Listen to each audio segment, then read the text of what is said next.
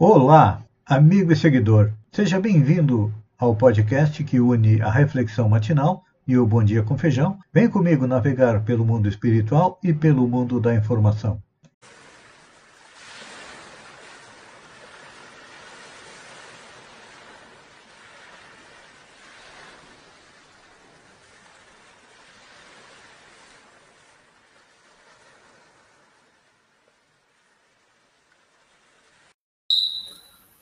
Olá, amigo e seguidor.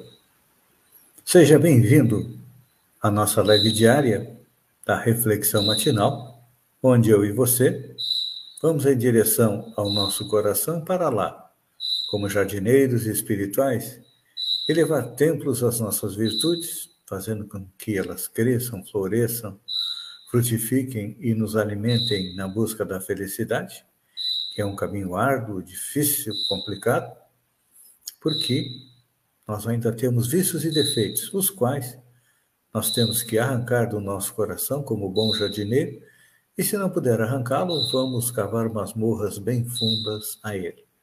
A nossa reflexão ainda é a respeito das dívidas, pois é. Lucas, no capítulo 12, disse o seguinte: Digo-te que não sairás dali enquanto não pagares o último centavo. É. Isso Lucas se refere à dívida de gratidão para com a vida. Eu pergunto: você é grato pela vida que tem?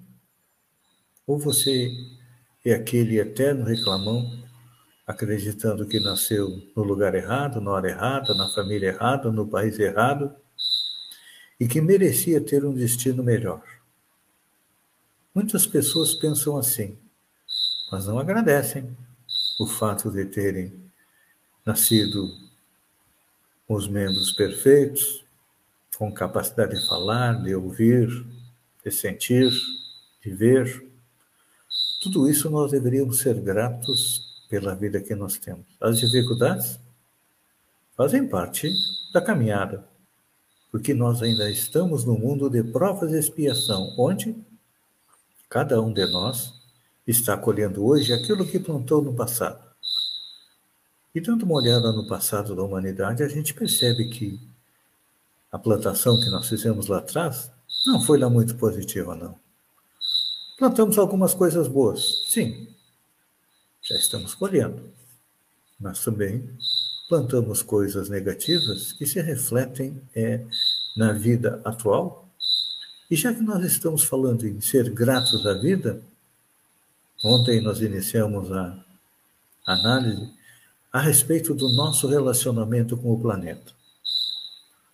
O planeta parece, na nossa visão, um criminoso que tem que ser maltratado, tem que ser é, espoliado? Mas será que realmente é assim? O planeta é o quê? É a nossa casa. E vamos ter que permanecer nela um bom tempo ainda, porque é o local mais adequado para a nossa evolução. Claro, a não ser que sejamos espíritos muito maus, estes está reservado é, serem transferidos para um outro local, mais primitivo do que a Terra, onde irão reiniciar as suas experiências até que aprendam a respeitar, a compreender, a respeitar e a colocar em prática as leis divinas. E entre elas nós temos a lei de destruição. Mas também os espíritos nos alertam a respeito da destruição abusiva. E é o que nós estamos fazendo hoje. Claro que as necessidades aumentaram, nós queremos mais e mais e mais, queremos ter um padrão de vida é, semelhante aos europeus, aos americanos, e aí não nos damos conta que a extração dos recursos naturais mais do que triplicou nos últimos 50 anos. É. Incluindo o crescimento de 45% do uso dos combustíveis fósseis. Isso está ardendo no nosso bolso, não está? A gasolina, o óleo diesel, tem subido bem acima da inflação. E não se percebe. No governo, uma política de Estado, não aquela política para dizer que vai baixar o preço da gasolina para tentar uma reeleição, não. Mas uma política de Estado que procure pensar na substituição do combustível fóssil por outro tipo de combustível. Isso, com certeza, será um problema mundial nas próximas décadas, porque o combustível fóssil é finito. Vai chegar um momento que não teremos mais petróleo para extrair, e aí? Por exemplo, hoje nós consumimos globalmente 92 bilhões de toneladas de material vindo da natureza. Em 2060 vai dobrar.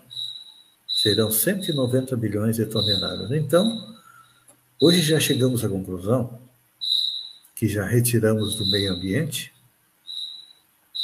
60% mais do que a Terra é capaz de se regenerar em um ano. E se seguirmos nesse padrão, em 2050 serão necessários três planetas para atender a nossa demanda. Então, todos nós temos que nos conscientizar que precisamos suprir as nossas necessidades. Sim, mas nós precisamos do supérfluo.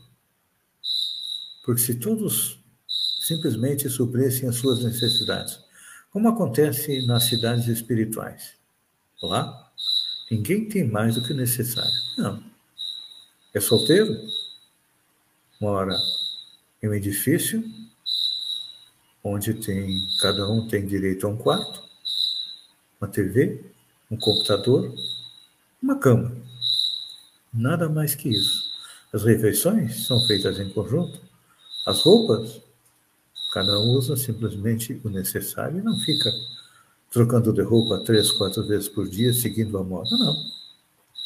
Todos são sóbrios. Então, esse exemplo da espiritualidade tem que entrar na nossa mente para que a gente aprenda a ter um pouco mais de parcimônia no uso dos recursos do planeta, porque Lucas nos alertou. Digo-te que não sairás dali enquanto não pagares o último centavo. Significa o quê? Significa que tudo aquilo que nós retiramos a mais da natureza, vamos ter que voltar numa próxima encarnação para repor, passando dificuldades. Hoje, muitas vezes você percebe pessoas que vivem na extrema miséria e não conseguem sair dali. Por que isso? Deus é injusto? Não. Deus é extremamente justo e Deus é o ser mais amoroso do universo mas nos dá a dificuldade para que a gente aprenda a usar as coisas com parcimônia. Com certeza, muitas vezes aquele extremamente pobre que passa por inúmeras dificuldades é alguém que numa vida anterior não soube aproveitar a riqueza e fazer dela o meio de progresso não só seu, mas daqueles que estão à sua volta. Pense nisso, amigo e seguidor. Procure usar tudo com parcimônia Lembrando que tudo aquilo que nós usamos a mais, nós vamos ter que repor. E que não precisamos ter essas necessidades ilimitadas, como a propaganda diz que nós precisamos. A propaganda quer vender. Mas nós temos que ser consumidores conscientes porque sabemos. Jesus, Jesus disse há dois mil anos atrás: Não sairás ali enquanto não pagares o último centavo. Hoje nos referimos ao meio ambiente, mas também essa lição serve para todos os nossos relacionamentos. Porque estamos no reino animal, já estivemos no reino animal, estivemos no reino vegetal, agora estamos no reino hominal. E talvez esteja na hora de começar a reverenciar a natureza, começando pelo jardim da sua casa, por um pobre animal abandonado na rua, ou por alguém que passa necessidade e você estende a mão para auxiliar. Pense nisso, enquanto eu agradeço a você por ter estado comigo durante esses minutos. Fiquem com Deus e até amanhã no amanhecer com mais uma reflexão matinal. Um beijo no coração e até lá, então.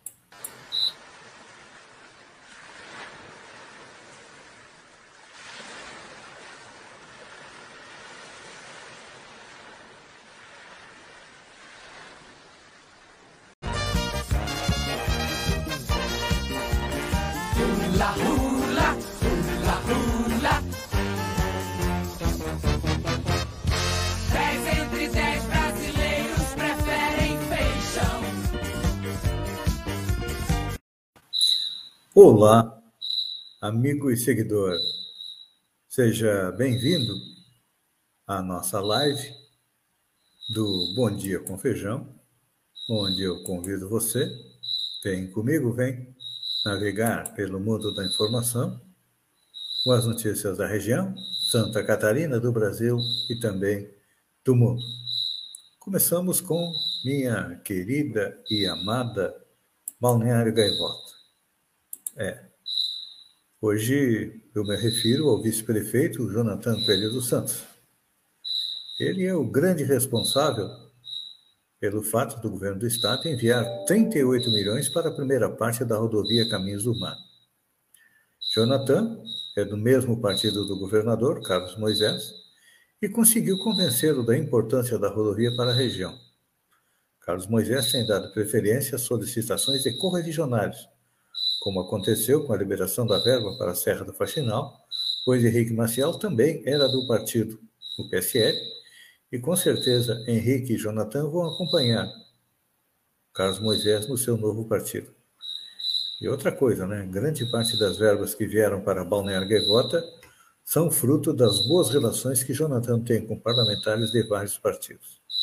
É um político em ascensão na nossa linda e bela Gaivota. Profissionais da saúde tão massacrados nessa pandemia? Pois é. Falo agora a respeito do piso salarial dos enfermeiros. O Senado já aprovou e a Câmara vai enrolar para aprovar o projeto de lei 2564-20, que fixa o piso salarial dos enfermeiros em R$ 4.750 e os técnicos de enfermagem em R$ 3.325 e auxiliares e parteiras em R$ 2.375.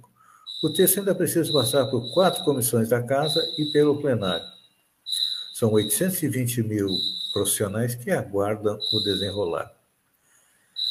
Cirquinho do Revirado, em Balneário Gaivota, devido à previsão de chuva no domingo, dia 13, a apresentação do Cirquinho do Revirado seria realizada em Arroio do Silva, melhor, em Balneário Arroio do Silva, não Gaivota, foi transferida para o próximo sábado. A apresentação será ao ar, ao ar livre na Praça Central, às 20 horas. A arrecadação, a arrecadação dos estados subiu, pelos menos 21,1% em 2021, e somou 753 bilhões no ano passado, ante 622 bilhões no ano anterior, em valores corrigidos pela inflação. O valor registrado no ano passado foi o maior da série histórica que iniciou em 1999. Os dados foram coletados do Boletim de Arrecadação dos Tributos Estaduais Santa Catarina, em 2020, arrecadou 28,3 bilhões e em 2021 arrecadou 34,26 bilhões, um incremento de 21,1%. Por isso que o governador Carlos Moisés está distribuindo dinheiro aí para as cidades no plano mil. São 100 cidades que vão receber verba do governo do estado. E também outro reflexo do aumento da arrecadação é o retorno do ICMS para os municípios e fez com que Balneário Gaivota encerrasse o ano com 7 milhões disponíveis em caixa.